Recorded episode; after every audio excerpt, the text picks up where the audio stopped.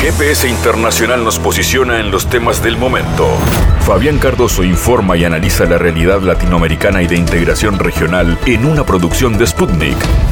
Sintoniza M24 97.9 FM en Montevideo y 102.5 FM en Maldonado.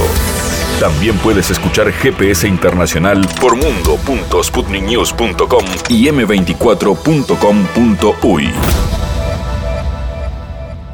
Mirada geopolítica global en la apertura de una nueva semana, casi cerrando el 2023 de este GPS internacional. Hablaremos de China y su notoria influencia en América Latina, que están haciendo temer a la Casa Blanca, según dicen algunos analistas. Hablaremos del rol de China en el sector energético en la región. ¿Qué cambios se esperan a partir de la llegada de Javier Milei eh, al gobierno de argentino, eh, argentino que ha marcado ya algunas discrepancias en la mirada con China y qué expectativas abren la reciente cumbre entre Biden y Xi Jinping. Algunos de los temas que estaremos conversando con el especialista en esta zona del mundo, siempre conversamos con él porque es un analista muy informado de lo que pasa en China, Sebastián Schultz. Con Walter Jaguaba, desde, en este caso, El Salvador, hablaremos de cómo viene la expectativa por la elección donde Nayib Bukele cada vez más aparece como claro favorito para conseguir la reelección, una reelección muy discutida porque de hecho la constitución del país no lo eh, permitía. Una última encuesta reporta que el 61% de los interrogados votaría por la reelección de Nayib Bukele y que eh, la oposición que integran el FMLN y la Alianza Republicana Nacionalista rondan el 2 y el 1%. Eh, vamos a ver qué tiene para decir Walter Faguaba respecto a lo que parece una elección claramente, anticipadamente clara para el triunfo de la reelección de Bukele. Y siempre hay espacio para las notas que tienen que ver con la cultura, con los espectáculos y también con la sociedad, con los temas que van más allá de las fronteras de la política. Tienen su espacio en este recorrido del GPS que comienza así. En GPS Internacional localizamos las noticias de América Latina.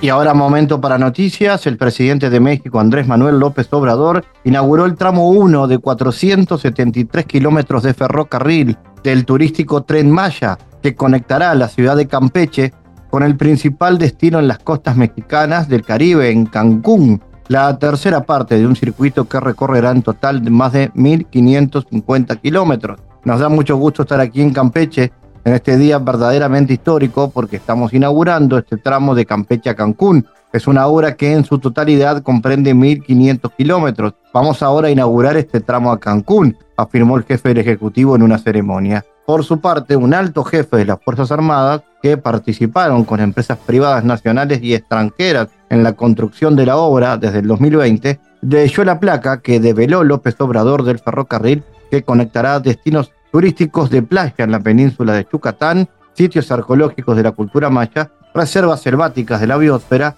y comunidades indígenas.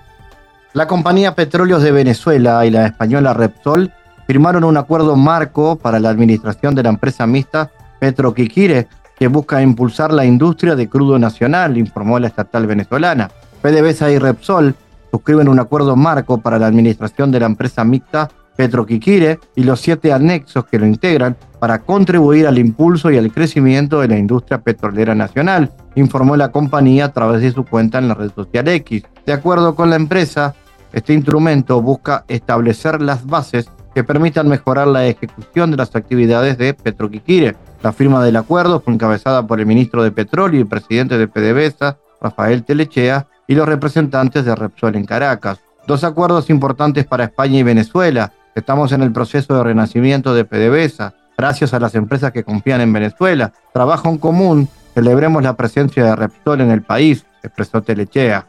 Las tensiones entre Estados Unidos e Israel alcanzaron nuevos máximos cuando un alto diplomático israelí afirmó que Israel no aceptaría una solución de dos estados tras la guerra. Netanyahu también contraatacó después que la administración Biden instara al gobierno israelí a poner fin a su campaña a gran escala en Gaza y centrar su objetivo en Hamas. El 17 de diciembre, el senador demócrata Chris Van Hollen afirmó durante la entrevista a la cadena ABC que el primer ministro de Israel, Benjamin Netanyahu, cerró la puerta a los esfuerzos por establecer una solución de dos estados entre Israel y Palestina tras la guerra. Van Hollen respondió así a una pregunta en torno a una declaración hecha pública recientemente por Netanyahu, en la que el primer ministro afirmaba sentirse orgulloso de haber impedido la formación de un Estado palestino. Estoy orgulloso de haber impedido la creación de un Estado palestino, porque hoy todo el mundo sabe lo que podría haber sido este Estado después de que viéramos al pequeño Estado palestino en Gaza, declaró el primer ministro. Esto no es una respuesta directa al llamamiento del presidente Biden a favor de una solución de dos estados. En última instancia, es el único acuerdo político viable, subrayó Van Hollen. Netanyahu siguió debilitando a la autoridad palestina. Esta es la organización que reconoció el derecho de Israel a exigir hace décadas y décadas, en lugar de tratar de encontrar la paz, o al menos evitar que las condiciones sobre el terreno cambien con asentamientos adicionales para permitir una solución de dos estados, él cerró la puerta a ese esfuerzo, continuó el senador. Londres, que se consideraba el socio más importante de Kiev en Europa, frenó su ardor de ayuda para Ucrania y hay rumores sobre la falta de recursos, escribe Welt.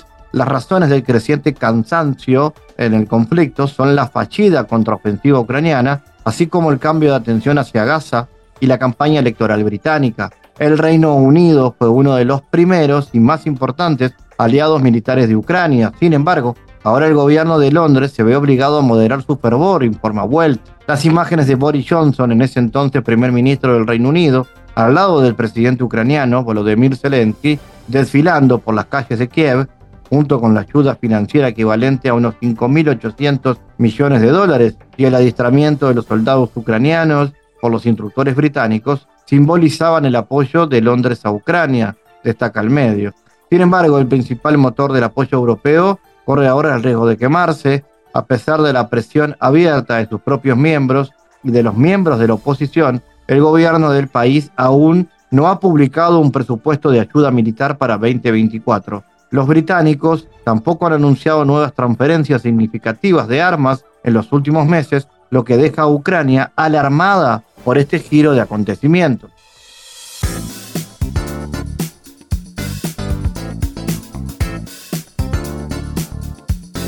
Las inversiones de Pekín en materias primas, energías renovables y producción de litio en Latinoamérica le está haciendo temer a la Casa Blanca tanto por las implicaciones geopolíticas como por el impacto económico sobre el papel regional de los Estados Unidos que compite por dominar el mercado energético latinoamericano. Esto afirman desde el sitio oliveprice.com.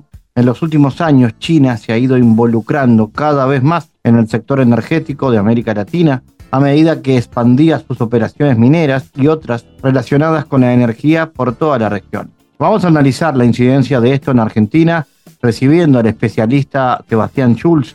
Sebastián, ¿cómo analizas el rol que China ha tenido en las últimas décadas en América Latina y cómo analizas en esa línea el carácter estratégico de los vínculos con Argentina y los beneficios que ha tenido este país? Hola Fabián, ¿cómo estás? Em, bueno, el, vínculo, digamos, bilateral entre América Latina, el Caribe y China no excede el reposicionamiento que, ha tenido China en las últimas décadas a nivel internacional y que se expresa particularmente en América Latina, en que cada vez más países de la región han establecido relaciones diplomáticas. Recordemos que muchos de, los países de nuestra región reconocían a Taiwán como la China legítima, esto ha cambiado en los últimos años. También muchos países se han adherido al Banco Asiático de Inversiones en Infraestructura o incluso a la iniciativa de la Franja y la Ruta. Ya son más de 20 países los que son parte de la nueva Ruta de la Seda. Eh, y esto tiene que ver con las posibilidades que ofrece China en materia de comercio. Gran parte de los países de la región tienen a China como el primer o segundo socio comercial, también a las posibilidades de inversión que ofrece China que viene a suplir un lugar que históricamente ocupó Estados Unidos, pero en esta crisis sistémica y crisis de hegemonía norteamericana, en donde China ha venido a ocupar un papel cada vez más fuerte, los países de la región han visto a China como un socio confiable, un socio que otorga grandes posibilidades, y esto obviamente lo vemos particularmente en Argentina, en donde China no solo ha ganado en inversiones en energías renovables, pero también en hidrocarburos, en materia de conectividad, sino que también ha ocupado un lugar de financista muy importante a través del swap de divisas o la propia inclusión de Argentina en el Banco Asiático de Inversiones en Infraestructura. En esa misma línea, Sebastián, ¿cómo eh, ves la actual política exterior argentina bajo el gobierno de Milei hacia China y cuáles son los lineamientos de su estrategia, seguramente con novedades en cuanto a inserción internacional. Bueno, digamos que en términos estrictamente geopolíticos, eh, la, eh, la, alianza de gobierno que expresa Javier Milei y Mauricio Macri hoy están claramente alineados con los sectores neoconservadores de poder al interior de los Estados Unidos, estas fracciones continentalistas, americanistas, que tienen a personajes como Donald Trump, pero también son los Bush, los Rex Tillerson, Pompeo, Bolton. Esos son los sectores que apoyan a Javier Milei, sobre los que Javier Milei se apoya. Eh, ahora bien, eh, lo que eh, Milei no, no puede desconocer es el estado de situación geopolítica a nivel internacional en donde China gana cada vez más peso y eso repercute en las posibilidades de financiamiento del país a nivel internacional, en donde, bueno, Estados Unidos tiene muy pocas zanahorias, por llamarlo de alguna manera, para ofrecer eh, y bueno, gran parte de las posibilidades de, por ejemplo, acceso a divisas y de comercio se encuentran en la República Popular China. Por eso, eh, por lo que se viene observando, las perspectivas son que mi ley eh, busque mantener algunos negocios eh, con China, principalmente en términos de venta de eh, agroalimentos, pero también de inversiones en algunos sectores como las propias energías renovables, el litio, pero bueno, en términos más geopolíticos o de alianzas internacionales, se apoye más bien en Occidente, en Estados Unidos, y bueno, digamos, hay que ver, la gran pregunta es si esto puede ser compatible en el mediano y largo plazo, ya que eh, a nivel internacional la puja sistémica entre Estados Unidos y China se agudiza cada vez más.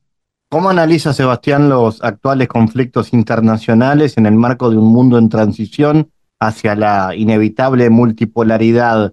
¿Qué señales de, eh, de alguna manera aceleran el declive del llamado orden liberal internacional? Bueno, sí, creo que en los conflictos que podemos eh, visualizar en la actualidad, ya sea eh, los que más repercusión mediática están teniendo, como el conflicto en Ucrania, el conflicto en la franja de Gaza, incluso el hipotético conflicto en Taiwán, entre, entre otros, vemos claramente la, una posición de la OTAN y de los Estados Unidos de intentar por así decirlo, echarle más leña al fuego a los conflictos o por lo menos generar situaciones de tensión, desestabilización, imposibilitar las, los diálogos diplomáticos, la búsqueda de soluciones pacíficas. Eh, y ese es un lugar que está ocupando no solamente China, sino en esta transición hacia la multipolaridad otros actores, como por ejemplo también la India, eh, Arabia Saudita, Irán, Turquía, ¿por qué no también Rusia? Eh, son actores que intentan, bueno, tener un protagonismo importante en la búsqueda de resolver estos conflictos y de transitar hacia un orden internacional regido por nuevas reglas, recuperando aquellos principios de, coexistencia pacífica, aquel espíritu de Bandung, en donde no solo tengamos un orden internacional regido por los principios y los valores del occidente atlantista, sino, eh, bueno, nuevos valores que emergen desde otras regiones del sur global, eh, en donde, bueno, América Latina y el Caribe también tienen mucho para aportar. Sebastián, eh, la cumbre entre Biden y Xi Jinping, ¿cómo se ubica en ese marco? ¿Hay indicios de una distensión entre ambas superpotencias? Bueno, creo que hablar de, distensión quizás por ahora pueda ser un poco apresurado teniendo en cuenta el nivel de estructuralidad que tiene la crisis y el nivel de confrontación que existe entre Joe Biden y todos aquellos sectores globalistas que impulsan el sostenimiento del unipolarismo a nivel global y Xi Jinping como una expresión quizás la más importante de esta tendencial transición hacia el orden internacional multipolar. Creo que es una reunión, eh, bueno, diplomática sumamente necesaria, eh, en donde eh, creo que ambos actores, como expresión, cada uno de sus proyectos, intentaron ganar un poco de tiempo, de alguna manera generar algunas pautas en esta confrontación y algunas victorias tácticas que puedan llevar en el caso de Biden, por ejemplo, a su propio electorado en el marco de la campaña electoral que se le avecina, eh, digamos, culpar a China por las adicciones de fentanilo en los Estados Unidos, eh, exigir a China mayores controles en ese sentido, China volver a ratificar que Estados Unidos se adscribe a la política de una sola China en relación a, Taiwán, eh, pero bueno, creo que la, si existe o no una posibilidad de distensión, creo que los veremos en los, en los próximos meses. Finalmente, Sebastián, volviendo al tema América Latina, ¿qué posibilidades crees que trae esto para el sur global y cuál puede ser el rol de América Latina en estos nuevos tiempos geopolíticos. Bueno, eh, se avecina un año en donde seguramente vaya a ser convulsionado en los Estados Unidos en relación a la campaña electoral presidencial, la, escasa legitimidad que tiene Joe Biden, las posibilidades de Trump de acceso al poder. Creo que vamos a tener una confrontación fuerte al interior del Partido Republicano para definir el candidato presidencial. Recordemos que los sectores más duros del Partido Republicano eh, englobados en el Tea Party eh, buscan tener un candidato mucho más propio que Trump, aunque Trump cuenta con una legitimidad importante, y lo mismo pasa del lado de los demócratas, en donde muchos sectores no ven con buenos ojos una reelección de, Biden por su avanzada edad, su estado de salud. Creo que vamos a tener una profundización de las disputas al interior de Estados Unidos, lo que es, bueno, una buena noticia para el subglobal, teniendo en cuenta que, bueno, cada vez que hay pujas en el norte, cada vez que hay pujas eh, en la potencia hegemónica, eso habilita las condiciones y otorga más posibilidades de articulación en este orden internacional multipolar. Va a ser un año interesante porque eh, a partir del primero de enero va a comenzar a funcionar el BRICS Plus, quizás ya no con Argentina, pero sí con otros actores eh, que van a buscar darle potencia a este bloque de países emergentes que están rediseñando el orden internacional. Y creo que, bueno, en ese marco América Latina tiene mucho para jugar. América Latina es una región estratégica en tanto región de producción de alimentos, de energía, pero también por población, también eh, por las, bueno, las posibilidades, por lo que América Latina expresa en términos de los valores para el orden internacional. Creo que Brasil tiene un lugar importante para jugar, lo mismo México en la reconstitución de espacios de integración regional como la CELAC o la propia UNASUR, que ha anunciado que eh, comienza a, reconstituirse nuevamente. Creo que 2024 en este sentido será un año eh, muy interesante para la región. Sebastián Schulz, gracias por tu análisis, casi cerrando este 2023 en GPS. Gracias, Fabián. Un gusto siempre hablar con vos. Analizamos los temas en GPS Internacional.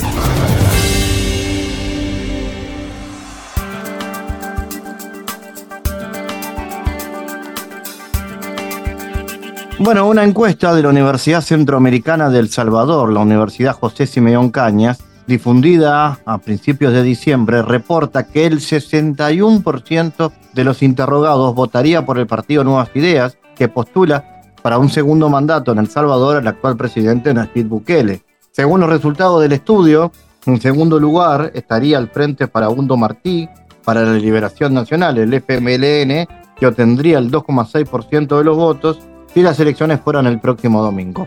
Lo sigue la Alianza República Nacionalista con 1,5, mientras el resto de las fuerzas no alcanzan el 1% en la intención de voto. La consulta implica una amplia ventaja para el partido de gobierno en los comicios legislativos con el 81,2, seguidos por el FMLN con el 5,5 y la Alianza, Gran Alianza por la Unidad Nacional, gana 3,9 y Arena 3,6. Vamos a hablar con el analista salvadoreño Walter Faguaba. Walter, ¿cómo ves la situación política de El Salvador a poco de las elecciones y cuáles son las causas de este amplio favoritismo del presidente? Bueno, muy buenas noches para toda la audiencia que nos sintoniza de aquí El Salvador, en Centroamérica. Pues digámoslo de esta manera, el fenómeno político electoral que vive El Salvador a aproximadamente casi un mes y medio de la elección presidencial y legislativa es completamente atípico. Para estas fechas, en otros años, en otras elecciones anteriores, el ambiente era eminentemente electoral, digámoslo de esta manera, había que anuncios televisivos, habían anuncios radiales, debates públicos, pero hoy relativamente no existe esa situación y no es porque se haya impedido, es porque realmente a nivel de lo que han mostrado los diversos sondeos de opinión de las casas encuestadoras, universidades, entidades privadas, es que existe ya casi una definición por parte del electorado salvadoreño de hacia dónde va a, escribir su apoyo de cara a la elección presidencial y legislativa, por supuesto. Y es precisamente el tema en el cual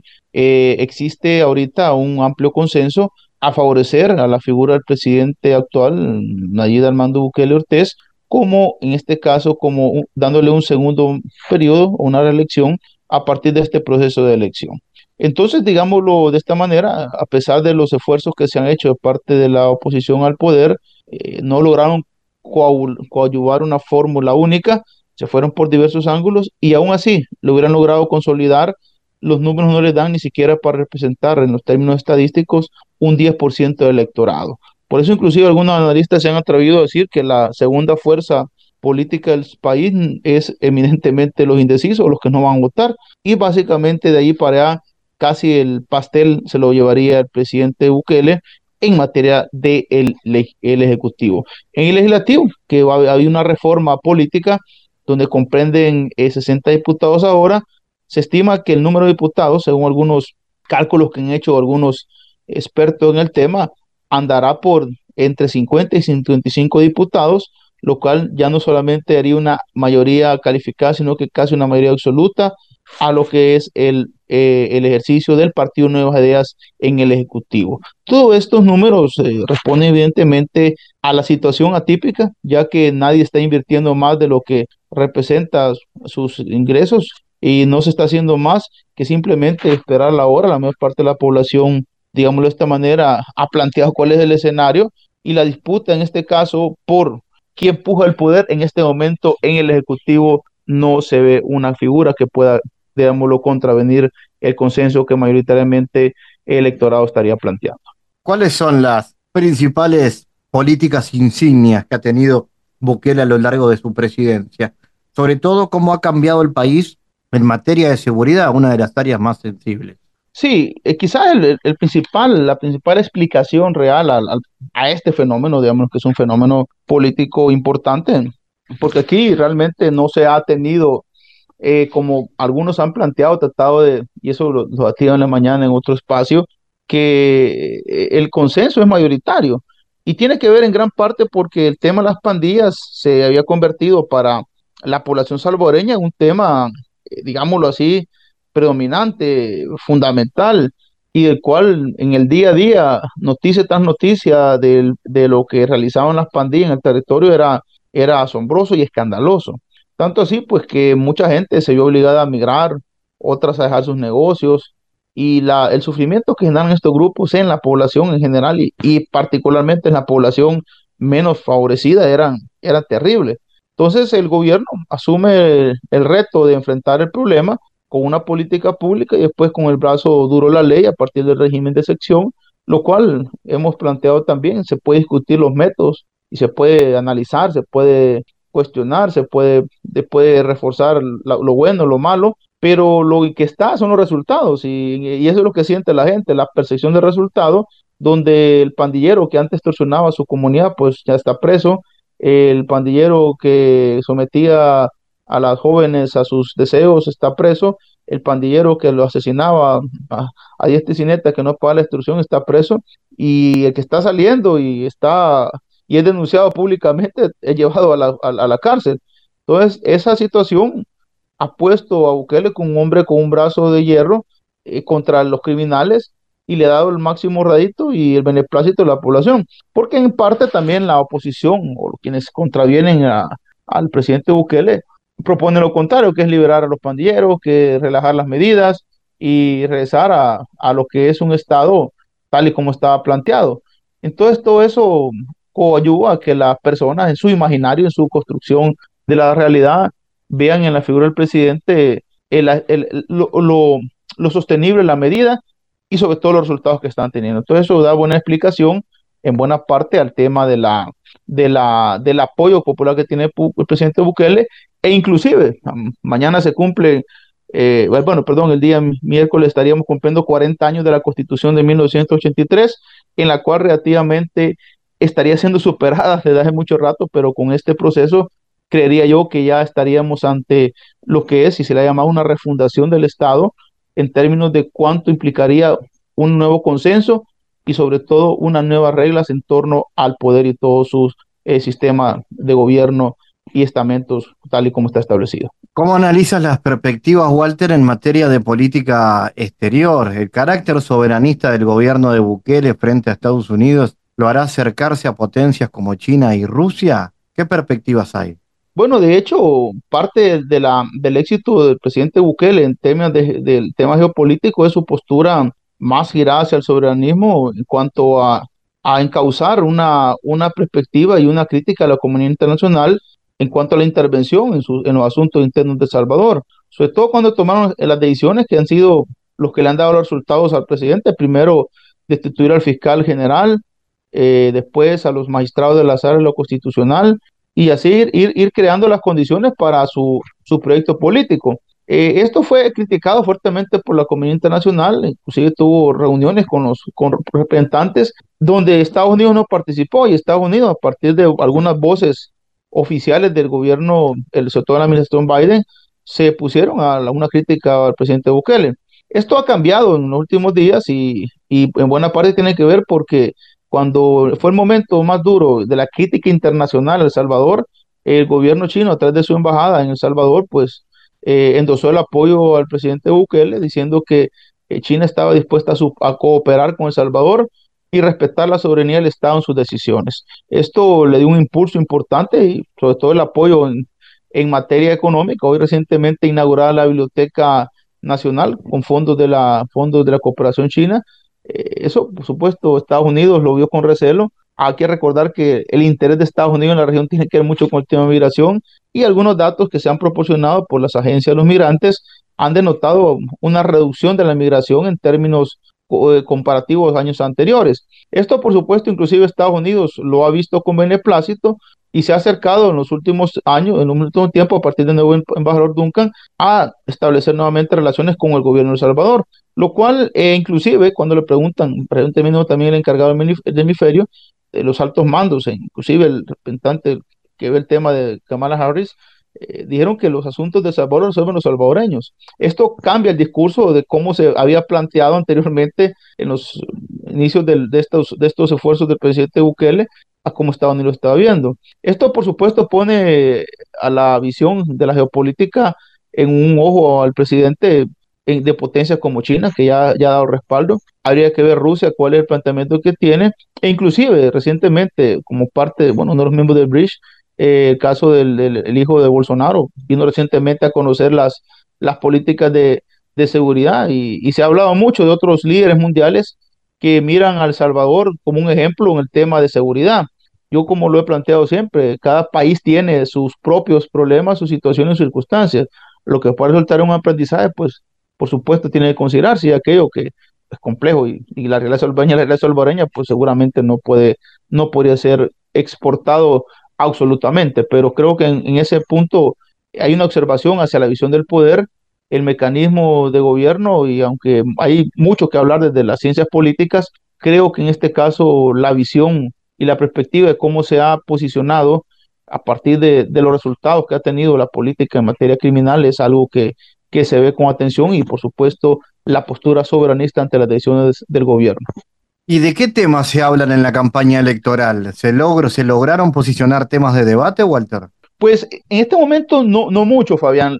El debate, eh, eh, más que todo, se ha diluido el tema, el tema de los, candidatos a la presidencia. Ninguno de los que compiten con el presidente Bukele ha logrado entrar a ningún debate. Están más, bueno, primero se hizo la batalla jurídica por el tema de, la elección, pues el tema de la sala, el tema del, del texto constitucional, y eso, se dedicó buena parte del tiempo. Hoy la otra está en tratar de, buscar algunos sectores, eh, pero no. Es decir, creo que el tema que va a ser el reto para el presidente Bukele, pero es un reto ya que propiamente su gobierno ser el tema económico, porque lejos de cualquier situación, si bien cierto, la seguridad ah, se mejoró, ha, salido un artículo recientemente sobre el tema de la mejora en la economía que se está viendo, habría que eso traducirlo realmente a lo que va a ser el resto del país, en, cuando la CEPAL está proyectando un crecimiento a cerca de 2% en, en términos de PBI, lo cual va a ser un verdadero reto para El Salvador, para el gobierno, para los cinco años que, le, que estaría el presidente gobernando, ya que el tema económico no ha sido, digámoslo, uno de los principales balances. Ahora, de ahí para allá, creo que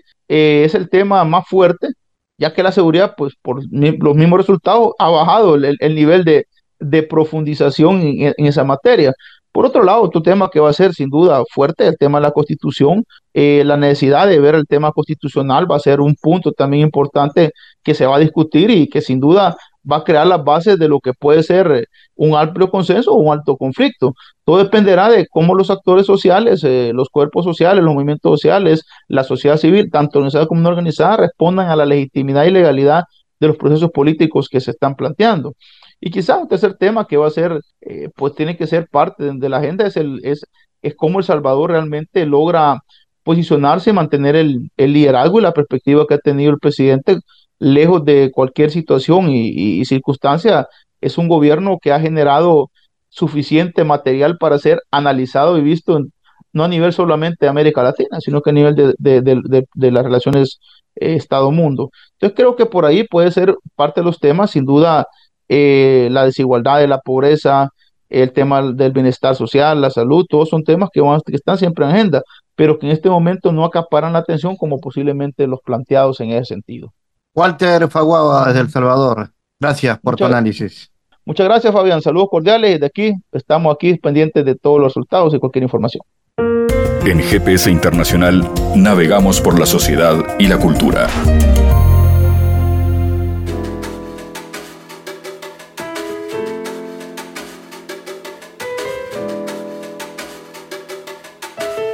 Bueno, estamos cerrando el año en varios aspectos y entre ellos también de alguna manera el año musical, por más que se viene la temporada de verano y muchos artistas de nuestra música también eligen las costas uruguayas un poco para descansar, un porcentaje para descansar y otro para reencontrarse con la música. Algo de eso creo en lo que anda en la cabeza del Chole, que está preparando varios toques, eh, varias fiestas la primera es ahora, el 23 de diciembre, y hay otras que se vienen más adelante. Vamos a conversarlo con él. Chole, eh, es por ahí, digamos, cerramos el año y enseguida arranca el otro, siempre con la guitarra en la mano. Pues sabés que es algo que, ya es parte de mi vida y es la para la temporada de verano en, el Uruguay, ¿no? Que es la temporada alta para, para el músico acá, para un poco descansar, pero mucho trabajar eh, en lo que es eh, los shows las playas del Uruguay. Entonces se fue armando una especie de girita despedida y enseguida un, recibimiento de la temporada 24 que la verdad no estaba programado, pero la necesidad de, estar en contacto con, supongo, la gente con, la fiesta, con la fiesta buena, es que se, se, fue dando, porque me fueron eh, invitando de un lado a otro y la agenda cada, cada vez se, se, va llenando con, con, más espectáculos, por suerte. Eh, estamos activos después de, la pandemia y todo ese silencio que hubo a nivel cultural. Ahí va. La fiesta buena es como el, el, leitmotiv de todo esto, ¿no?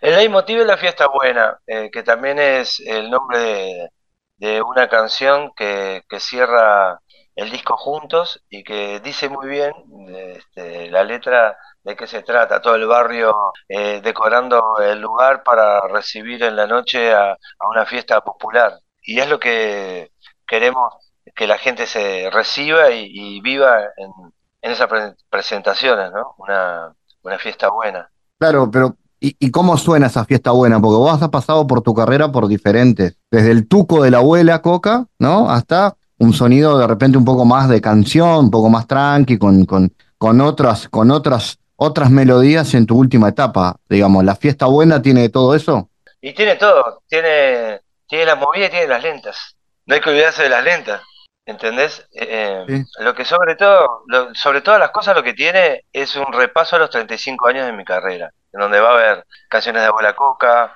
canciones del Congo, canciones de artistas que a mí, eh, a mi entender, forjaron mi carrera y sobre todo las canciones nuevas, como esta fiesta buena, que es parte de, este nuevo proyecto, ¿no? Y forma lo que va a ser eh, el, trabajo en un futuro, ¿no? Junto con la vecindad. Claro. Eh, la vecindad es este, este, este proyecto, bueno, que en el, en el cual últimamente te has, eh, has decidido encabezar, llevar adelante con, con toda esa barra y que, y que cómo viene, qué proyectos tiene. Tocar ahora, pero imagino que hay cosas más a largo plazo, ¿no? Consolidar la vecindad. Sí, lo que hicimos todo este año fue este repertorio de 35 años que nos llevó mucho ensayo. Hicimos también la presentación de 35 años en Inmigrante, que estuvo muy buena, con amigos y amigas invitados a cantar. Hicimos este show que vamos a presentar ahora con una banda más grande. Este ya quedó la vecindad eh, original, que es un quinteto de teclado, batería, bajo y dos guitarras. Y es lo que vamos a estar presentando, que lleva un montón de canciones nuevas, muchas que también eh, vamos a grabar y ir a presentando en un disco nuevo de la vecindad. Y también tiene ese legado de todo mi trabajo con las bandas anteriores, ya que la vecindad es mi tercer proyecto profesional, digamos y encarado para eso, para que sea la, la, banda fija soporte de, este artista, pero con una convicción de trabajo colectivo. Arranca entonces esta, esta, esta fiesta buena, la, la, primera de este cierre del año, el 23 en José Ignacio. Esa es la primera fiesta buena. Sí, es eh, un club cultural que lo lleva a cabo un gran guitarrista uruguayo Dinamita y un bajista de, de, la, de la banda mítica Chopper, una banda de metal uruguaya, eh, peruano y dinamita llevan a cabo un centro cultural divino en, Santa Mónica, que está entre medio del balneario Buenos Aires y José Ignacio, balneario nuevo que se está explotando, muy lindo, muy eh, desprovisto, eh, está cerca de, dos grandes pueblitos, pero al ser un balneario nuevo hay pocas casas y hay mucha playa y ese centro cultural está decorado al viejo estilo del, del rock, de, que te encontrás, en, por ejemplo, eh, andando en moto por la ruta 66 de los Estados Unidos, imagínate, te llegás a, un lugar que se llama Pionero, está ambientado todo con madera, con esa onda, y eh, un escenario enorme, y eh, espectáculos en vivo. Bueno, nosotros vamos a estar el 23 compartiendo junto con Dinamita un show de rock y reggae. Lalo también va a estar, un gran cantante al estilo ricotero. Y después eh, de ahí nos vamos para, eh, volvemos para Montevideo, porque vamos a estar el 30, despidiendo el año ahora sí, viste, son dos antesalas importantes, ¿no? La antesala de la Nochebuena y la antesala de fin de año. Y ahí vamos a en Montevideo, en la Ibera, con una entrada gratuita que van a tener que, anotarse eh, online. En estos días va a salir desde la página de la Ibera las acreditaciones Suponemos que se van a ir rápido porque es gratis, es hasta agotar la capacidad del lugar y solo son 400 personas. Y después de ahí volamos para, para Cabo Polonio y ahí vamos a presentar el 6 de enero con la banda Vecindad en la mítica estación central, la Roquería del Cabo, eh, esta fiesta buena que espero le guste a todos y que sea una fiesta buena de verdad. Ah, buenísimo porque ahí va, va, a estar el epicentro de la movida. El 6 de enero seguramente el cabo explote, así que vaya a ser una, una muy buena opción para encontrarse. Y me imagino que nada, el año arranca ahí y, sigue, te, te, podrás tomar algo para descansar, pero, pero hay, hay, hay, hay mucho que hacer. Hay mucho que hacer, sí, pues después seguimos, vamos a estar el 20 en Guasubirá, en febrero vamos a empezar a grabar todo el material que va a salir eh, el año próximo, que vamos a hacer básicamente la misma estrategia que hicimos conjuntos, un video disco porque si vos podés eh, este, googlear el disco Juntos de Chole, vas a ver que cada canción tiene su video, fue grabado en vivo, con invitados, y, y este, y la verdad que fue una, un acierto de MMG hacerlo así, lo vamos a hacer este año igual, sacando cada dos meses una canción y a fin de año el compilado en, en, lo que sería el nuevo disco de Chole y la vecindad. ¿Cómo, cómo te llevas vos con la nueva eh, eh, era esta, en que en realidad los discos son en realidad digitales y circulan en las plataformas, ya no en, en los locales de venta, digamos. Todo se ha transformado hacia lo digital. ¿Cómo, cómo te llevas con eso? Bueno, yo soy de, una escuela que ya viví tres transformaciones, porque yo ya, eh, cuando empezamos con el Combo 91, transformábamos del, del vinilo al CD, y el CD y cassette, y ahora del, del después hicimos del, del CD, cassette me acuerdo que con la Sony el contrato decía eh, que, que ellos le pertenecían todas las muestras del máster en, disco, disco CD, disco vinilo, eh, cinta y o alambre. Alambre dejemos hacerlo así, porque todavía no sabemos las nuevas este, posibilidades de, de registro, así que lo único que sabemos es que cualquier registro va a tener que ser procesado por una máquina y esa máquina va a tener un alambre. Chao. ahí desperté mi interés por lo que vendrá. Y ahora estamos en lo que vendrá, porque ya se fue, pasamos por el, por el disco, pasamos por el CD, pasamos por el cassette, y ahora eh, estamos pasando eh, una nueva etapa virtual que eh, a mi interés, si vos sabés trabajarlo, está muy bien porque sacan del medio al, al, al, al, gran productor y podés tener, por ejemplo, bandas emergentes, un, una, un lanzamiento mucho más cercano o sea, tu canción la grabás y la, y la, y la sacás mucho más rápido que en mi época. Teníamos que hacer sí o sí un contrato con una discográfica o tener eh, un capital interesante para poder grabar un disco, eh, hacer la imprenta, eh, hacer la impresión de, de, su música en el disco y editarlo. Entonces hay que aprender a actualizarse porque de eso se trata la industria. Siempre es una actualización tras otra.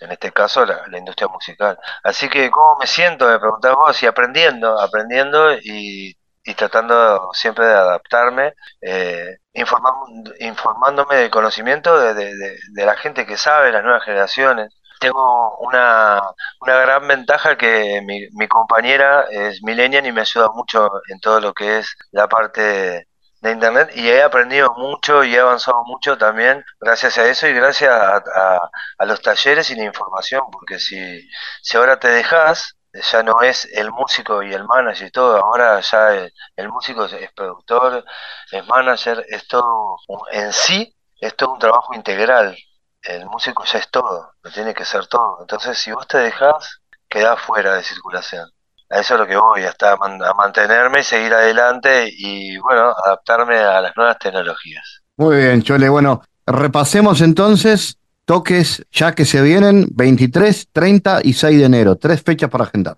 Tres fechas. El 23 va a ser en Pionero, en Santa Mónica. Ya están las entradas en, mismo en la CIG de, de Pionero y de Chole. Está el link ¿no? Passline, y después eh, nos vamos para Live Era en Montevideo, y el 6 empezamos el año en el lugar más lindo del planeta, como Polonia. Ahí andaremos en la vuelta, Chole, gracias como siempre, y arriba, feliz año para meterle más música. No, gracias a vos por estar siempre, eh. te mando un abrazo y que pases muy bien ahí con tu familia. Un abrazo enorme. El mundo en GPS internacional. En diálogos geopolíticos analizamos diversos asuntos que atañen a la política mundial, desde el abordaje de los ámbitos multilaterales de articulación política a nivel global hasta las cualidades y los propósitos de las configuraciones regionales, tanto en América Latina así como en otras regiones. Nuestro objetivo es poner foco a una gran diversidad de temas que atañen a la geopolítica en el mundo contemporáneo. Para eso vamos a recibir a Santiago Caetano, aquí en GPS. Bienvenido, Santiago. ¿Cómo te va, Fabián? Hoy hablaremos de la afirmación expuesta por el internacionalista estadounidense John Mersheimer en su texto Una respuesta realista, en el que refiere a uno de los postulados más característicos del paradigma realista en torno a su sesgo estatocéntrico para la explicación de la política internacional. Esto es, la primacía del Estado, el sistema internacional y la preeminencia de un interés nacional en el que los asuntos relativos a la seguridad se destacan por sobre los de baja política. La seguridad nacional es el tema protagónico en la agenda de la política exterior para, para este paradigma quienes plantean a su vez la mayor eficiencia de las medidas unilaterales por sobre las multilaterales. En un marco de anarquía, cada uno de los estados es un potencial agresor, por lo que solo pueden confiar en sí mismos a partir del proceso de autoayuda en pos de asegurar su seguridad interna, lo cual lleva al dilema de la seguridad del sistema. Este concepto se plantea cuando los actores incrementan su poder militar con motivo de la desconfianza mutua, lo cual acercaría las posibilidades en la generación de un conflicto armado. En particular, desde la perspectiva de este autor, eh, centra su enfoque en base a la corriente realismo estructural ofensivo. Ubica a los estados como maximizadores de poder a corto plazo, que deben aprovechar cualquier oportunidad para obtener mayor poder relativo. Y en esa línea, el objetivo del Estado sería aumentar su porción de poder mundial y alcanzar la hegemonía para asegurar su supervivencia con fines de autoprotección, motivados por un sistema anárquico en donde imprime la seguridad. Bueno, sobre este asunto continuaremos hablando en las próximas columnas. Gracias Santiago por tu aporte a GPS Internacional. Gracias Fabián, hasta la próxima. GPS Internacional, una producción de Sputnik con la producción periodística de Santiago Caetano, siguiendo los temas más importantes de la agenda latinoamericana y con visión global. Esta producción de Sputnik que se despide y que nos invita también a que nos sigan a través de las redes sociales. En Twitter somos GPS Inter y estamos también en Facebook, GPS Internacional. Fabián Cardoso en GPS Internacional junto a los protagonistas analizó la realidad. Una producción de Sputnik por M24, 97.9 FM en Montevideo y 102.5 FM en Maldonado. Que puede volver a escuchar en mundo.sputniknews.com y m24.com.uy.